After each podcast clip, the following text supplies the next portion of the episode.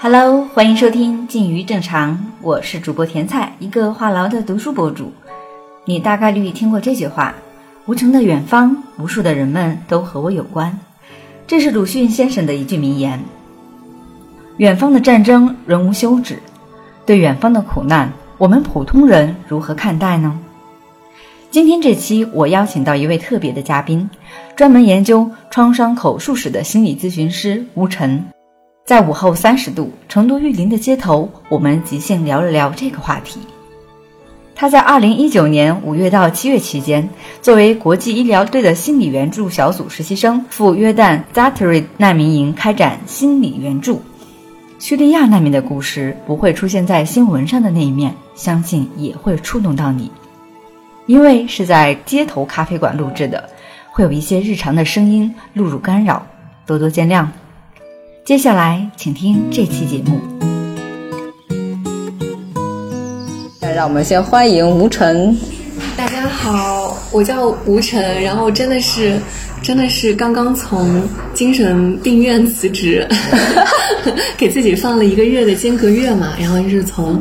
然后，重庆一路玩到那个成都，跟疫情的那个时间赛跑，成都刚一清零，我就赶到了这边，然后昨天晚上的时候，然后参加一个就是难民主题的一个就读书分享会嘛，然后那时候就有遇到就是甜菜。然后我们都是随性的人，就一拍即合，吃了一碗馄饨，尝试了一下成都小吃，然后就来到这个咖啡馆子，就想聊聊天儿。嗯，因为昨天我们参加的那个读书会啊，叫《远方的苦难》，这个呃主题的读书会，它也是因为呃现在大家比较关注的俄乌战争之后嘛，哈，有一些延伸的一些问题，其实有非常多。成都本地的一些活动都在聊这个，我刚好就是连着也参加了那么几场，都是从不同视角的。有在川大国际关系的一个教授啊，李浩老师也也讲过这个，讲过关于难民的一点点问题。然后刚好就昨天我们又听那个机构那个项目的木，他又分享了一些，当然他是跟。跟书籍有关嘛？但是当时我最触动的还是吴晨 分享的他在约旦的一个难民营去做这个心理援助这个实习生的那段经历。嗯，所以呢，今天也想借着这次机会聊一聊他非常丰富的人生经历。他见过了远方非常多的那些创伤。先从。昨天那个约旦难民营聊起吧。约旦这个地方也不是我们常规关注的一个地方，对它出现在新闻联播里面，然后也不是一个大家会去旅行，甚至什么文学的书籍也不怎么提及。然后约旦那边有难民营，是住着一些叙利亚的一些难民嘛？你是怎么想到去那儿，或者是一个什么样的机缘巧合让你去关注到那边的人？其实这个还是挺有意思的，就是我其实一直以来的话，会对就像中东那边大体的那个文化都会比较感兴趣，但那时候可能对我来说，中东是一块的，就像非洲大陆，我都分不出来 具体的国家的差别是什么，就是会有一个遥远的远方的一个想象。然后，但可能当时的时候刚好是应该是差不多是三年前的时候，那个暑假我是在就是在美国读心理咨询，就创伤方向的专业嘛。然后当时的时候，我其实就是一到暑假的时候，我就按捺不住，然后就想参加一个项目，然后去到就是北美洲以外的一些大陆，然后去探访一下，就是跟不同的国家文化相关的一些故事。嗯。然后那次的时候，刚好是就是我特别想做的，其实就是跟难民营相关的，就是那几年的。时候新闻报道其实也是挺多的，然后包括就是海难的那些孩子呀，就是那些照片，嗯，然后传播率就会特别的广。然后当时在纽约的时候，也经常会看到摄影展啊、展览，然后是跟就是难民是相关的，特别是一些就是女孩儿，她们到了最后就是安家的地方，然后她们的日常生活是什么样子的。我那会儿的话，就是会去关注一下，就是纽约的一些纪录片的一些节嘛，然后看看他们当地的一些就是。女生，她们彼此是怎么互相支持的？然后真的去到那边的话，其实也是有点机缘巧合，我就 Google 了一下，就是跟难民营相关的，就是心理援助的一些项目嘛。然后那时候就有搜到一些报道，我不记得具体是哪个报道了。刚好有一个心理学家，然后他有讲介绍那边的情况，然后我就去把那个心理学家的名字就直接 Google 了出来，然后搜索了他是在当时的叫做国际医疗队啊，缩写是 IMC。那时候的话，就是我不知道他具体的联络方式，我就把他的名字拆成了三 三个，就是用的 n 的几次方的那个原理推断，然后最后就给他发邮件，然后有一个就命中了，然后我就我就我就我就我就我就联系到了那边。对对对，就是比较巧合。然后，而且也是因为我可能还是一个比较惜命的人，就是我知道可能在中东那边的话，相对来说就是约旦相对来说会健康，就是安全很多。嗯嗯嗯。那你你去之前得做什么准备啊？除了这心理建设，还得有这个安全方面的一些培训之类的吧？对对对，我就记得那个时候，嗯，我都是在凌晨啊，就是三四点钟的时候。有那边的一些面试，然后最后过了之后，然后那边的一个就负责人吧，然后他就告诉我说，你要先去把那个将近七八个小时的一个安全须知，就有非常多的一些视频，你要仔细的看一看。就我还记得，就基本上全都是你在那个路上遇到什么。爆炸应该怎么办？就汽车爆炸事件，然后应该怎么现场处理呀？然后如果路遇到一些就是恐怖袭击的话，应该往里面躲呀？都是一些比较极端性的那种新闻现场才能看到的一些恐怖分子的合集。所以我当时的时候其实还是挺七上八下的，就不知道会怎么样。你跟家里说了没？我跟家里说了，但是就是比较轻描淡写，就是我跟他们说，嗯，反正是一个是一个学校有合作的项目，就是降低他们对于不确定性的恐慌如果他们要是知道你可能要去的那个地方可能要面临的危险，你觉得他们会同意吗？嗯，我觉得可能最终还是会尊重我我自己的一些想法吧。就主要是可能我爸妈也已经习惯了我有点不着四六的，就是。我之前去美国念口述史的第一年嘛，那个暑假的时候申请的导真的是学校的一个项目，学校人权系的。然后他是去乌干达做那个内战幸存者。然后当时我去搜的时候，说是那边的情况可能更加危险，就是超市就有一个爆炸案什么之类的。但当时的时候也去了，去到那边之后发现挺安全的，所以可能那些经历的话会让我对安全感的感受，我还更相信去到那边的体验，就是人给我的一种。状态，他的生命状态是什么样子的？就不是那种新闻会报道的极端的案例。好，行了，这安全感你也建立起来了。然后实际去了之后，有跟你想象的差别大吗？嗯。我其实觉得，就是当地人的友善，就是超过了我自己的一个预期嘛。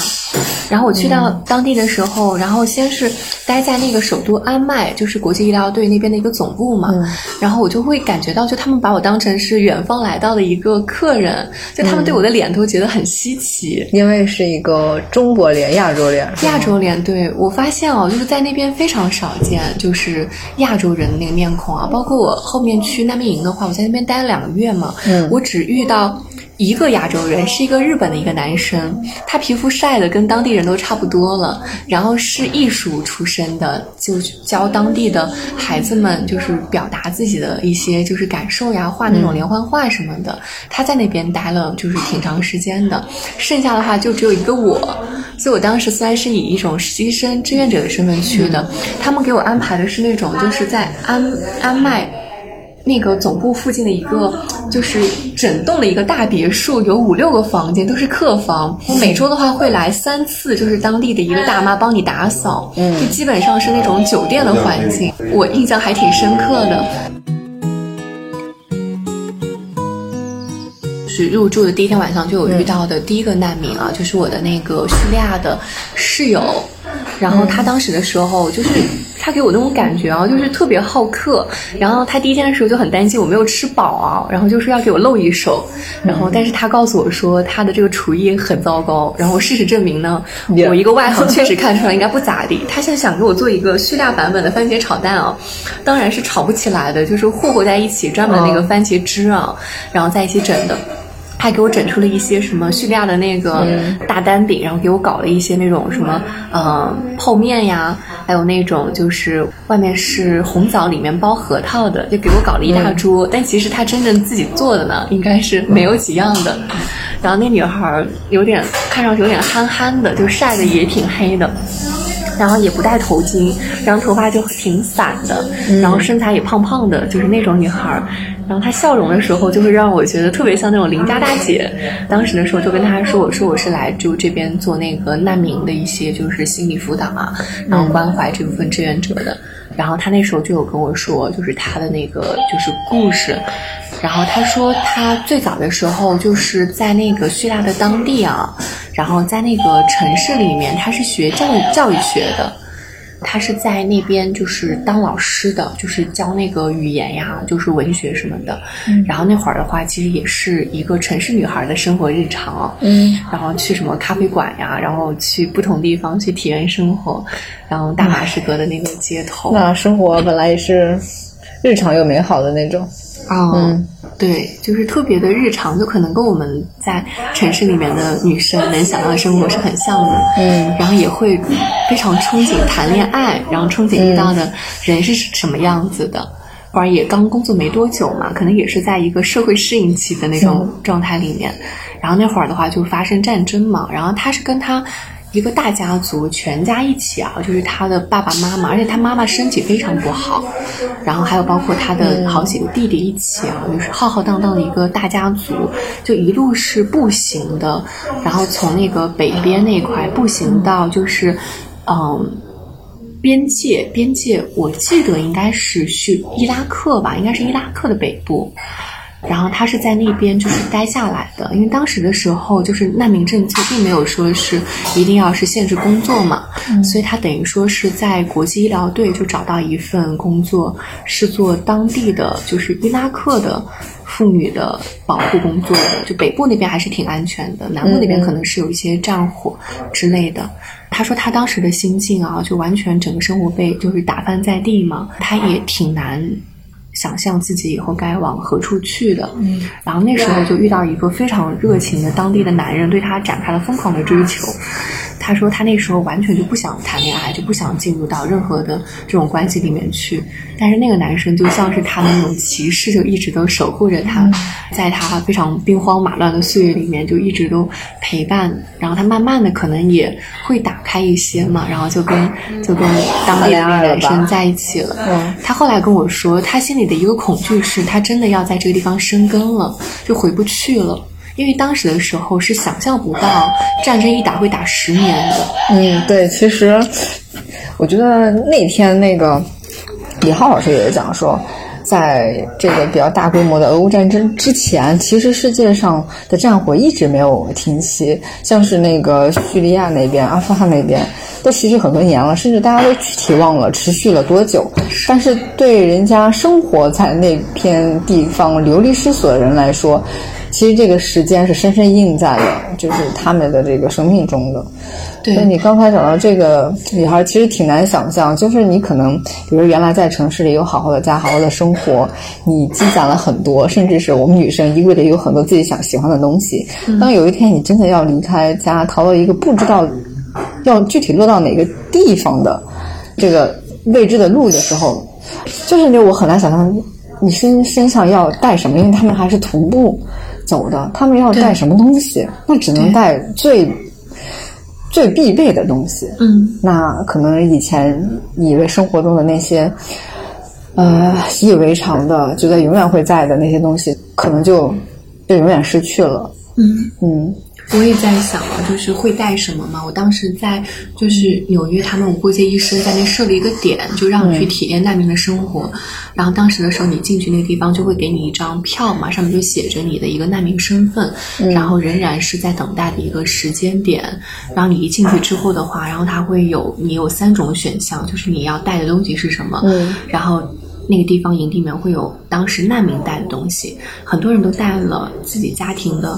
照片会带，手机会带，医药箱会带。其实剩下的话能带的就非常非常少了。你最重要的就是你的身份，你的身份证，但凡是找不到的话啊，就对你来说可能就是灭顶之灾了。嗯，你就是一个失去自己生命的人，根没有了，自我身份也丧失了。你是谁？没有人在意。唉确实，就是前几天的时候，在成都有一个一个小的一个纪念活动，他们也在做一种设想，就是说，如果说战争就发生在我们身边，然后我们要做哪些就是必要的那种准备，比如说个人的也好，或者家庭的也好，他们就是在去做这种想象，或者说这种换位的一些思考。其实对。尤其在成都、四川，又是一个多地震，然后多其他灾害的地方，家里基本上也都会有那种，呃，我们家是有一个专门的一个区域，就放家里最核心的嗯那比如说证件啊。但是万一有什么事情，拿哪些必要的东西，我们有这种的一个想象，甚至是一个安全、安全的一个一个小箱箱啊，里面可能有什么助电池手电筒啊，什么什么绳子啊之类的。就会做这种设想，大家都没有实际发生过，没有去用过嘛。像是远方的这些人们，他们就是面临这种战争，可能也不是说，也不是他们能够预料的，什么时候开始的，什么时候到了自己头上，什么时候开始去这种逃亡。那刚才你说的这个女孩，那从另外一个角度，那就是她幸运的活了下来，还有了一个，她是有了一个工作吗？有了一个工作，嗯，然后他也结婚了，但是这个对他来说其实是非常非常大的一关要过，就是你等于说是有可能我就再也回不了我的母国了，就是在这十年间。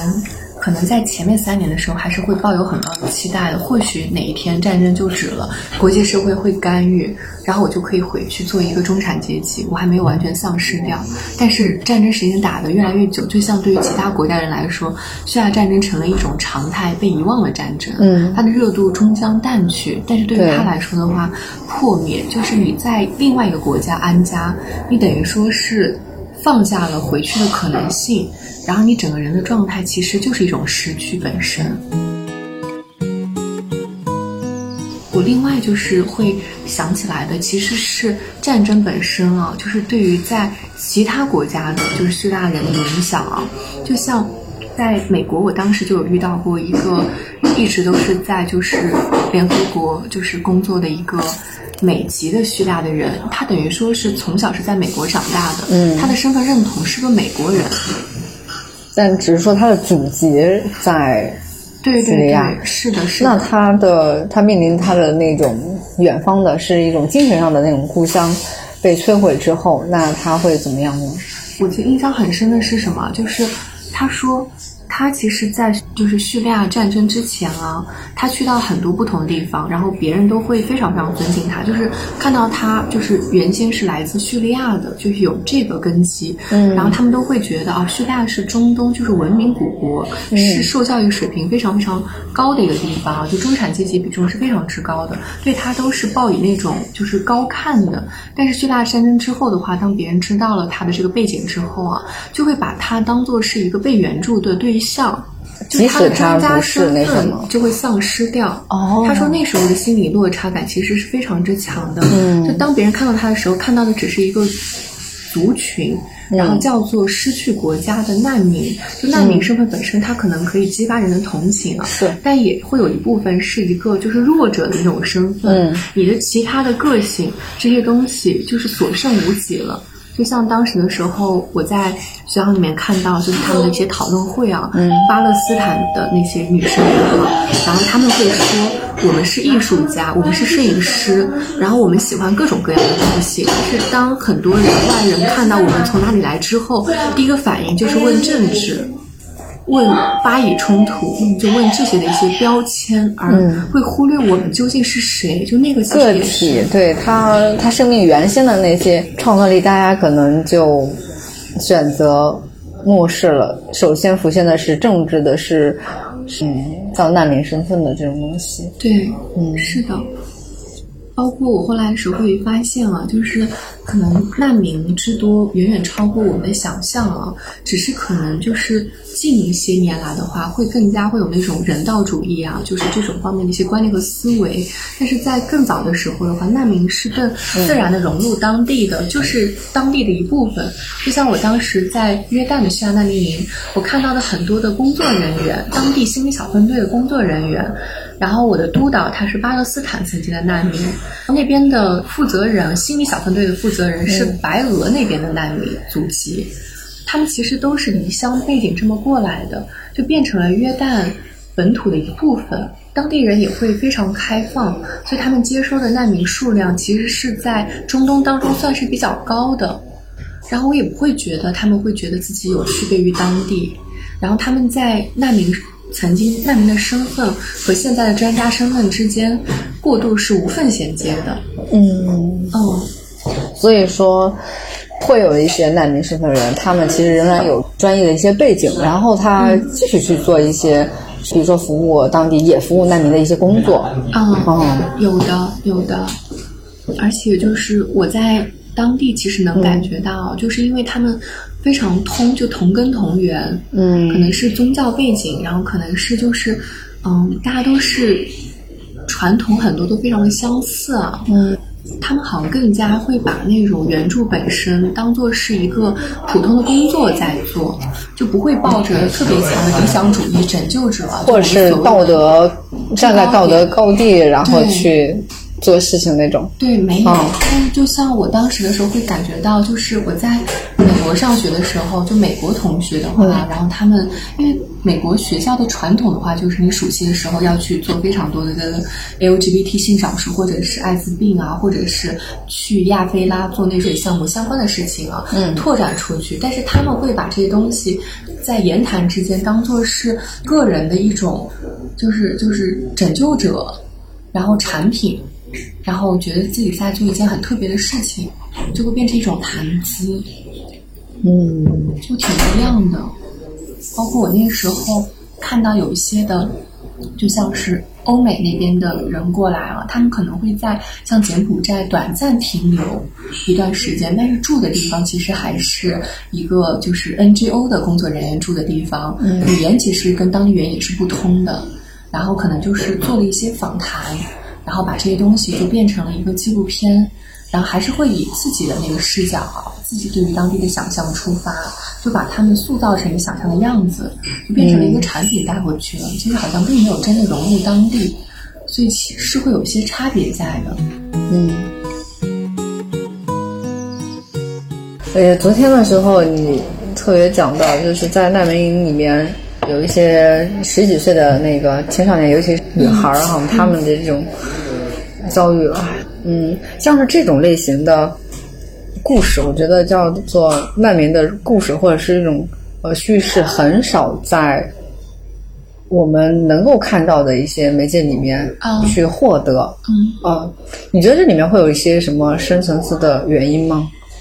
嗯，我其实也会发现啊，就可能像是国内的报道方面的话啊，哪怕。可能有一些是去采访，但是更多的能看到的是国际政治的那个角度，就是宏大的，我觉得是仍然在宏大叙事里面的。就对中国的影响是什么？对于周边国家的关系是什么？就因为可能我最早的时候我也是读国际政治出身的，但是那个时候就会发现，可能理论本身跟我的生命经验并没有什么共振。所以那些东西终将过去，但反而是就是我去到当地的时候，能对我生命留下印记的，就是我看到特别鲜活的人。就像那会儿的话，我当时跟我的督导就在那边听诊嘛，然后那时候会来就打扮的非常时尚的叙利亚当地的少女，可能年纪的话就十五十六岁，她会。背着一个就是很时尚的包，我也不知道是什么牌子的，然后穿那种就是比较紧身的牛仔长裙，也是把就是皮肤遮盖的挺好的，但很明显啊，就是跟当地的那种长裙是不一样的，它会有一些小细节、小心思，包括就是它。戴头巾的时候不会戴那种全黑色的，就会有一些闪闪光光的花边边，会把若有若无的一些发丝就是露出来一些些。对，青春期的女孩，然后天生追求美的那一面，有自然的流露。有有追求美的那一面，然后那会儿的时候，就是包括我会发现他的那种表情啊，就跟你说话的表情，其实也会更丰富一些，就是跟我在当地看到的四五十岁的年长的从叙利亚南部村村子里面出来的老妈妈很不一样，她表情更更丰富，就更更像更欧美化。我不知道这个比喻对不对啊？就更夸张一些。嗯，然后就是会有很多一些手势，讲的特别流利的英文，然后跟我说他会他还会讲法语啊，各个方面的。但是都是在难民营，对，都是在难民营学学的的，就是嗯他们的成长背景能接触到的资源是非常之多的。就像当地的话，会有一些就是法国的一些机构，就是可以放法国电影的，也会有一些就是日本学空手道的拳馆呀，然后会有一些就是专门的给青少年就是做那种什么创新的编程课程的 NGO 的组织，形形色色都有。我们能想象的，就是在欧美能接触到的，其实当地都有相关的资源，甚至比很多约旦的同龄人接触到的话啊，就是资源会更丰富。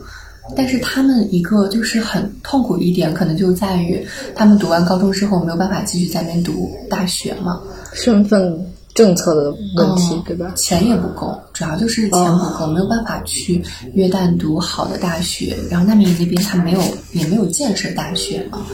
然后包括工作呀，然后也是因为政策上其实很难找到一个中产工作的。你大部分的人，你可能只能在就难民营边上种地呀，然后打一些黑工，就蓝领方面的农民蓝。领之类的，是的，所以他们就是面临一种割裂。对，青春期获得了，就接受了这种欧美的一些教育啊，包括文化，但是也就到此为止。他觉得世界向自己张开怀抱，但是呢，到他成年某一天发现，对幻影啊、对这种破灭感很强。尤其是在青春期时期，这种心理上的这种这种落差和幻灭，会会非常难受。是的，那会儿我见到那个女孩的话，她就跟我说，她说她其实她学了很多种语言嘛，然后特别想去联合国当翻译，或者是成为国际新闻的记者，但是她的爸妈都觉得是天方夜谭，觉得她脑子有病，就是被腐蚀掉了。然后她也是就像当地的十四、十五岁的女孩一样，早早就嫁人了，就因为当地少女早婚是非常非常普遍的事情。然后家庭可能会出于对于女孩的保护，给她寻一个亲家，或者是就是希望可以早点生孩子，然后这样的话就能早点安下心来嘛，开枝散叶的。所以他当时的时候就一方面跟我讲他的那种，他看到我也挺激动的，就觉得哇有一个有一个比较少见的面孔，因为他以为我是韩国人，他喜欢看抖音，就喜欢看那个日韩，就韩国的那个什么什么舞舞啊、跳唱歌跳舞之类的女团，所以他就觉得韩国就是亚洲的代表。对日韩这个啊流行文对娱乐真的是影响了好多人，人家是真的走出我们叙利亚女孩都深受影响。对的，对的，很激动。但他一方面很激动，跟我描述他的梦想。他边上的话就是他的那个孩子，就是其实就是有那种应该是大脑发育会有些问题嘛，所以整个人的状态是非常萎靡不振的。就我其实能感觉到那边见到非常多这样的女生，可能没有那么的时尚，没有那么的西方化，就还是一半传统，然后一半现代。嗯，但可能他们都有相似的问题困惑，就是年纪轻轻就要生养好多孩子。嗯，这是问题，尤其是被生育、被就是他们传统的这种文化困在了原地这种状态。然后我就马上想到，我昨天在成都当代影像馆哈听陈晓波那个老师讲新华社做的国家相册那个系列纪录片里有一期节目，他讲了我们就是四川大凉山那边的女孩，就是在八十年代的时候吧，就大凉山那边的大多数女孩都没有这个受教育的这个过程。后来国家一些政策嘛，哈，让一些女孩可以去上学，然后受教育走出去。当时他就有那么一个案例，就是那一家呢有三个女孩，反正因缘际会，就是只有大女儿去上了这个小学，并且呢成绩好，一路读出去了。那他最后他的结果呢，就是他在那个县里面去继续教那个英文，相当于就改变了自己的命运。那他家的那个二女儿呢，就在十几岁非常年轻的时候，像其他的女人一样去结婚，然后成了三个孩子嘛。那最小的那个三女儿呢，也没有读书，那她就只能，比如说出去那个打工，不行，然后再回来，然后。后来不是还有一些扶贫的一些政策嘛？然后他们生活在逐渐的改善，但是这件事情让那个大女儿心里是觉得自己是个幸运者，但是同时也为她自己姐妹，就是因为这个没有受教育，就是没有走出去，没有改变自己命运，因为生育，因为等等很多，就是他看到了这种命运的不同。反正对他的那个纪录片里面。然后也落泪了。那个时候其实挺触动的，影响到就是叙利亚，就是包括难民营的那些女孩们，他们对他们就十几岁，而且她的一个特点是，比较小的时候，可能他面对了是，比如说欧美提供的一些文化的，包括那个教育的，对，就是说他曾经尝到过这个美好，这个甜蜜，但是，对，但是他的命运仍然无法去改变，对。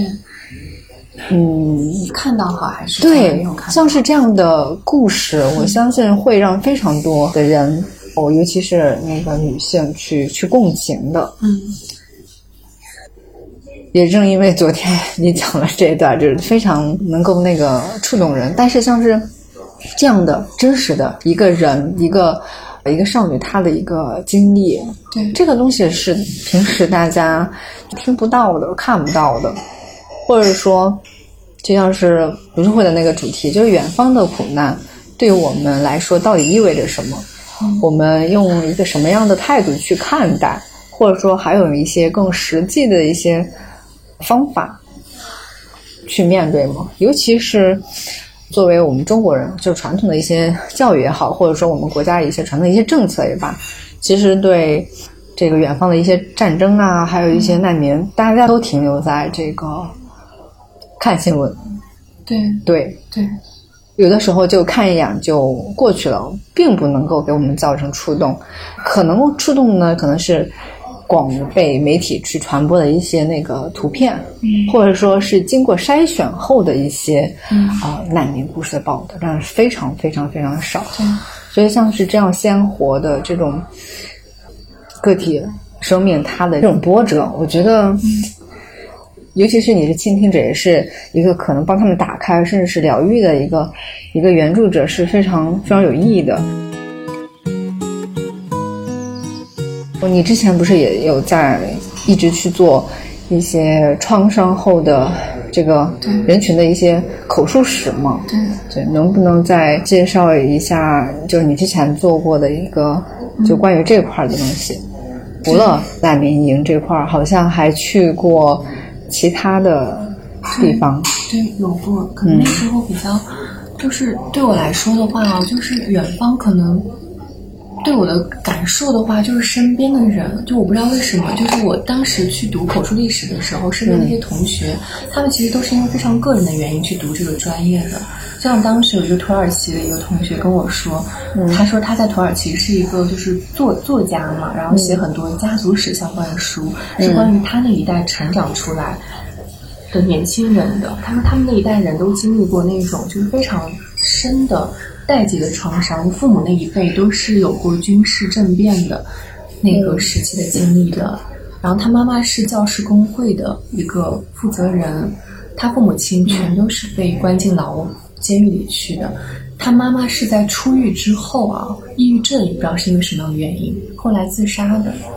他说他的从小到大的成长环境，大家都是沉默的大多数。嗯，你知道有些什么？大家都知道，空气里面可能是有什么沉默的大象，但是大家都不点破，就是这样子警惕着，然后张望着这么长大的。但是他说后来的时候，他说他去去到美国的时候，他遇到了亚美尼亚的同龄人，亚美尼亚跟土耳其也是类似像世仇一样，对，打仗被屠杀，亚美尼亚人像被灭族一样。他说他在跟亚美尼亚女孩同龄人聊天的时候，他们发现了成长背景有惊人相似，就亚美尼亚那个女孩她说，她长大的时候，她也他们都是在美国长大的，就后面都是在美国成长的。那个女孩就是说，她说他们当时的时候，老师然后让每个同学画一个家族史的树嘛，然后当时亚米亚那姑娘就是说，她回家之后跟爸妈提啊，她发现他们家的那个树少了很多片的叶子。这中间是漏掉了很多人，不见掉的，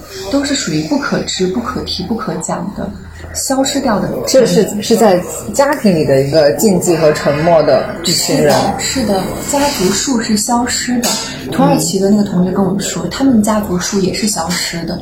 禁忌是很像的，哪怕彼此是站在一个不同的立场上，身份之间好像有一些微妙的关系，嗯就像曾经日本、中国呀，就是种种的。嗯，所以我那时候最大的感受就是，可能那种回归到个体层面的很多东西都是很相似的，就是那种丧失感，然后传承断掉，有些东西不能去触碰它，或者是父母亲那一辈的那种焦虑，希望你可以远离一些东西，更多的去保护你自己，很多东西非常非常的相似相通，所以我当时遇到的那些。同学就包括那会遇到一个巴勒斯坦的，就是特别强干的一个女生啊，嗯，然后就是戴着那种就花色的头巾，非常精致，就特别像我们在新闻里面看到那种代表联合国发言人的，就是那种 那种精的那种形象。然后那会的时候，就是我跟他一起去参加一个难民创伤的培训课嘛，然后我说你为什么会对这个主题感兴趣？他说：“你能想象吗？我爸妈当年的时候跟你一样是一个留学生，暑假的时候突然听闻说是家乡回不去了，然后父母亲给他爸妈发急电，说是你们要尽可能要留留在国内，留在美国。嗯，他们的身份一下子从学生签证就要变成申请政治避难了，难民签证了，就这个急流而下的这种转折，然后回不去的家乡。”他说对他影响其实都挺大的，虽然他没有那种直接的记忆，嗯，但是父辈的好多记忆会传承到你身上，通过基因也好，通过养育方式也好，会传承下来，所以我们都概莫能外。可能就是我遇到的一个个个体的那个人，就会让我感觉到他们跟我都很有关联，嗯，让我看到跟。就是包括最近的时候，乌克兰的一些难民的一些老妈妈，他们抱着自己的狗啊，带着孩子，然后去到了波兰，去到了欧洲国家，被当地很友善的接待，然后说是我只带来我唯一能够带来最宝贵的就是我的孩子，我的狗。就我每次看到那些东西的时候，我就止不住就会流眼泪，就是就像开关一样，就是我会感觉到他们跟我很像。就如果说可能那个时候国内当时。一百多年来那么多场战乱，如果当时朝鲜战争的话，如果我爷爷当时不是他要上战场嘛，如果他没有上战场的话，他恰好就是可能在要上战场的时候，他就说不用去了，可能已经打打打打打好了哦，可能我们家庭的整个命运都会改变吧。是的，是的。所以后来我遇到那些就是就是去媒体然后实习的时候去那个栏目组，我当时有听到那些。他们当时访谈过的台湾的老兵呀，然后那些朝鲜战争的战俘呀、知青的那些精神病院那些故事、那些幸存者，我都会觉得好像他们的命运里面有跟我共通的一些地方，就是一棵一棵树所所结的果子。嗯，所以我看到那些中东人也好，非洲人也好，都觉得跟我很相似。对他们的文化里面跟中国人有很像的地方，就是他们跟老中国人很像，就会特别好客，把你当做是自己家的一个成员，恨不得把最好的都给你，哪怕叙利亚如此贫贫瘠战乱，都要把最好的分享给你。所以说，当我们不是用一个大的这种标签去看待他们，而是说像一个看待自己一样看待一个具体的人。看到具体的生命的时候，很多东西会变得不太一样。对你能够看到，嗯，他们身上具体经历的是什么，一些具体的东西，而不是说是在新闻里面，他们都没有任何的名字，他们可能是数字。是对，有一个就是那个叙叙利亚的以前的在。国际组织工作的那个大叔，当时他讲过一句话，跟你刚才讲很像。他说，就是当一个难民的一个家庭在海上，死难之后的话，它就是一个故事，一个鲜活的、震撼人心的故事。当有一百万这样的人的时候，真的只是数字了。基于这个问题，我昨天不是也跟木提的那个问题嘛，就是关于那个难民的故事，就我们能看到难民他们具体的这个生命的时候，会通过什么样的一个方式？我发现挺不一样的。再再往远了看，就是说远方这些苦难，他们会以什么样的方式进入我们普通人的视野？我觉得是非常非常非常有意思，可以值得去观察的事情。比如说，国人可能对美国有非常大的这种敌意，甚至是九幺幺事件的时候，国内会有一些不同的看法，对吧？嗯，但是你看，在九幺之后，它的各个的这个纪念周年的这些节点，它都会出来很多的作品，这里面有。比如说有纪录片的，嗯，然后有这个文学作品、电影的，尤其是我记得有一个叫，呃，是一个自闭症的那个小男孩，他的父亲在九幺幺里面去就丧生，但是他其实他父亲之前给他打了一个电话，但是他因为自己就没有不够勇敢，他没有去讲出来，他错失了跟父亲最后的那个那层联系，他心里非常的内疚，然后是一个。属于他一个创对一个创伤疗愈的一个过程。那个电影非常的治愈，叫特别想还是那么近还是什么？到时候我在收 notes 里面可以列出来。也就是说像是那样一个影片，它让世界然后看到了九幺幺事件给普通人、普通家庭，然后甚至是一个无辜的儿童，他造成了一个什么样的影响？他那种心理影响是持续的。哎，他就用通过这种的一个方式，然后在今后的很多年，他一直会去影响到很多人，去对这个事情，它是一种就是会激发出一些共情的一些能力。记得有一个艺术家还分享过，就有非常多的这个艺术家以九幺幺事件去做一些装置艺术啊等等的一些艺术的呈现。我记得有一个是他用那个九幺幺事件之后那个楼里面。撒了大量的那个烟尘啊灰，他用这些灰，然后收集起来，就是写下了写下了一句话。它其实呈现出来是一个类似于是一种艺术装置嘛，但是通过图片啊，包括后面的讲，然后相当于就是全世界很多人都知道那么一个作品。也就是说，我发现这些发达地区、发达国家的呃人，他们非常善善用一些。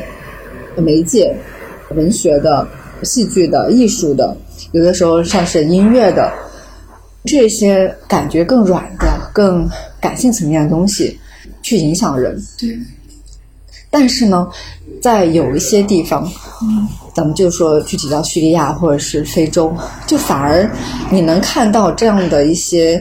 不管是那种影像的啊、文字的等等的这种表达的这种方式。就变得更稀缺、更少。嗯，包括昨天我们聊的那本书，那也是一个相当于是对欧美人士，然后去记录，这去记录的，并不是说是当地或者说是难民本身他们自己的一个口述和自述。很多也是他移民到北美之后再写的，追分这的人。嗯嗯，包括现在阿富阿富汗也有一个，对他其实。那边出来的这些这些作品，就是会相对比较少。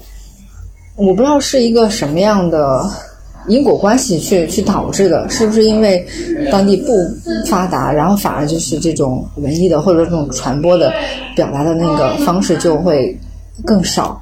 还是说？他们有表达，实际上传传播不出去。我其实会感觉到当地人啊，很多的他的那种方式，其实是有很多的集体仪式的。就像是在非洲，在乌干达，我那时候能感觉到的，就是他们的文化传统是在口述里面的，代代相传。他们会有非常丰富的那种童话故事。大象是扮演一个什么智慧老人的角色？蛇是代表什么？他们会在篝火之下，就是大树之下，一代代的传承这样的故事。会有非常多的，就是把那个把那个山羊杀掉，然后就用它的血来清理，然后让因为内战而。迷失掉的灵魂，儿童兵的一些灵魂回家，有很多这样的一个过程。那个过程本身对于当地的部落来说啊，就是一种完结，就是一种洗礼，然后也是一种故事的传承。只是他们更强调的，我的感觉是在族群内部的。嗯，是上一代和下一代的，是下一代彼此支持的，他们并没有一个第三方者，就是把这个东西客体化。来做记录传播给其他的人，就是这个视角可能是并不是特别深的。那边也会有一些纪录片的拍摄者，就当地也会有一些知识分子。嗯，然后他们可能更多的时候是在，比如说我遇到的当地的一个老爷爷，我叫他阿爸了。哦，他是在朝鲜，你知道那个时候，应该是韩国那边读的是纪录片的。他早期的时候在北京第一届妇女大会的时候有参加过，所以他的视角就会带着他者第三方，他会去记录。一些东西，他会去记录内战的时候逃难到他家里来的那三百多个人，在他们。家里打地铺的，他会觉得那个东西是非常非常珍贵的历史需要记录。但是真正生活在那里面的人，那个就是他们的日常。他急于奔命就不会去记录。包括在柬埔寨的话，就是有那个红色高棉大屠杀，就几乎是国民三分之一人都被死难，特别是知识分子、城市人口。但他们也是通过仪式性的方式去，然后在音乐声中，然后我就看到会有当地的。年长的一个女生，然后一直在默默流眼泪，可能是就想到了她的家庭当中死难的人，但那个过程是一种静水流深一样的，它会融入日常，融入到他们的佛教传承当中去，可能会在他们的身体里面。它很难被言传，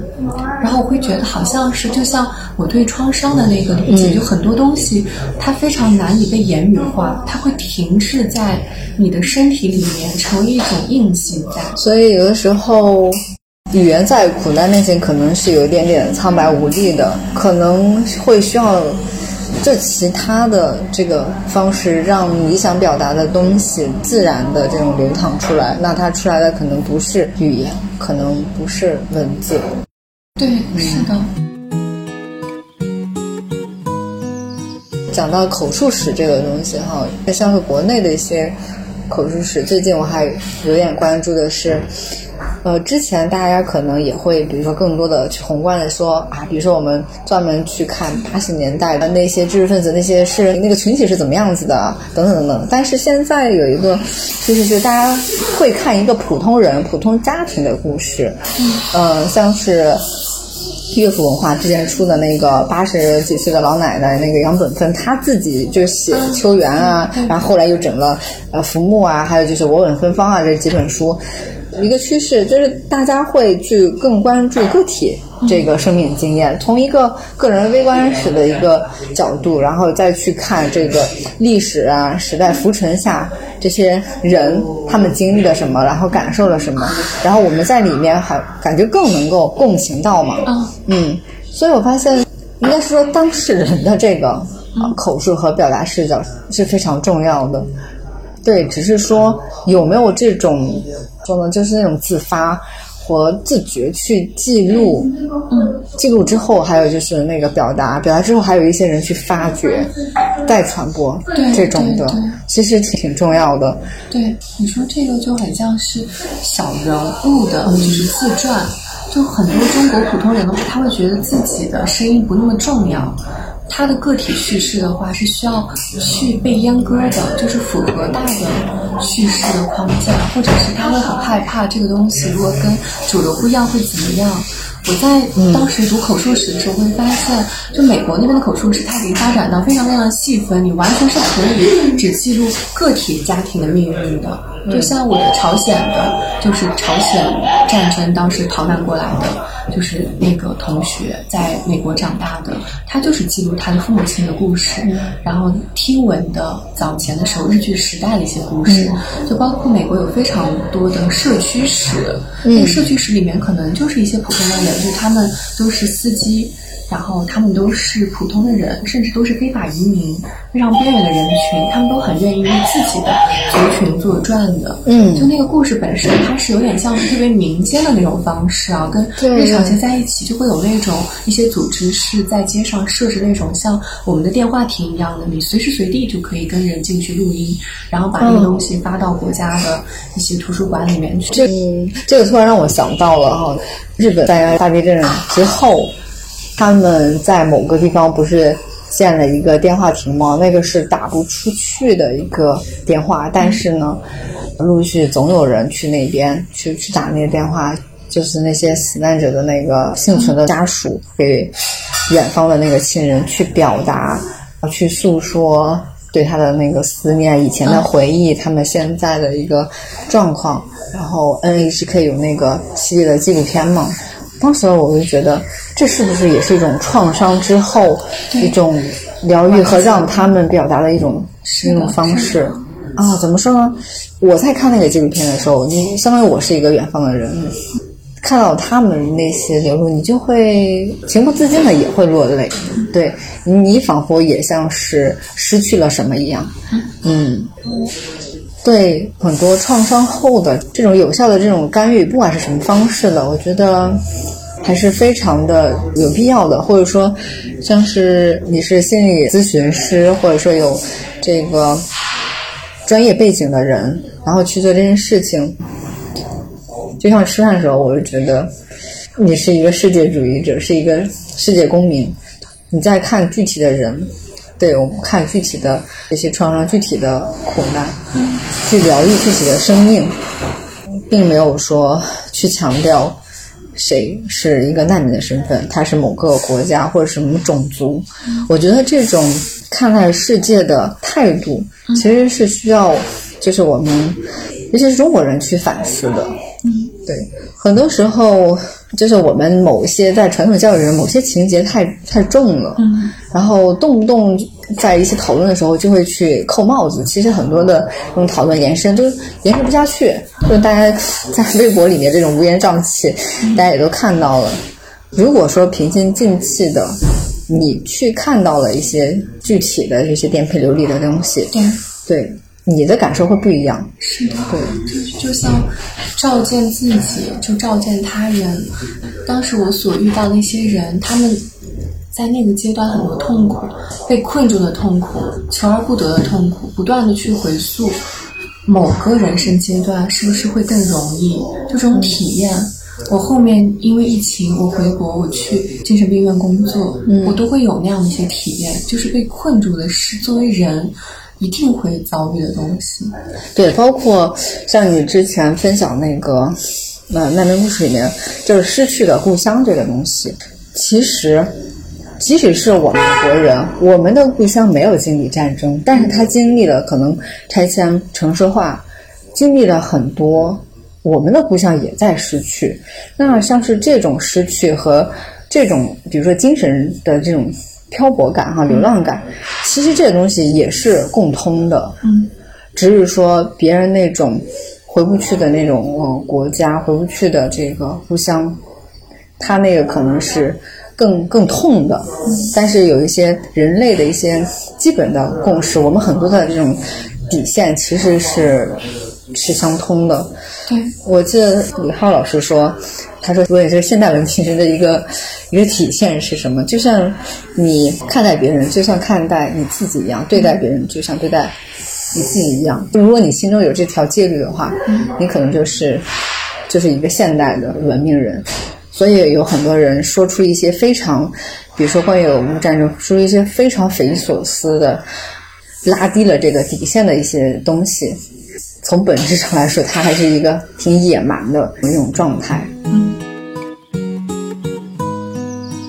其实我们今天聊的也不是一个轻松的一个话题，嗯，但是呢，就像吴晨之前讲的，就难民营里面也不只是说是苦难，嗯，对，大家仍然有创造力、有活力，然后也有欢声笑语，然后他去了还有跳舞、唱歌，对吧？吃好吃的，对，这个世界的文化是多元的，人也是人的样本也是丰富的，对。我们不要就太单一的去看待世界，去看待具体的人。嗯，如果还有最后一句话 想留给今天成都的街头的话，吴晨你会想说什么？我觉得就像是我在成都感觉到了这边的那个氛围，这边的千姿百态，然后也会跟我想象的就只有慢生活不一样，就这边也会卷，也会高节奏，然后嗯。也是可以有很不一样的东西的。就人其实都很像，中国人的内部的差别性跟难民内部的差别性可能也是一样的，千姿百态的。然后就希望我们每个人可以更加打开，然后去拥抱周遭，去更多的去看到他者，嗯，好像自己心里有任何的东西也不那么在意了。特别好。嗯，就打开自己，去更多的看到他者。嗯当然了，我们都要去爱具体的人。天的节目听到这儿，不知道你有什么感想呢？欢迎评论区留言。祈愿世界和平。感谢你订阅收听《静于正常》，我是主播甜菜，我们下期再见，拜拜。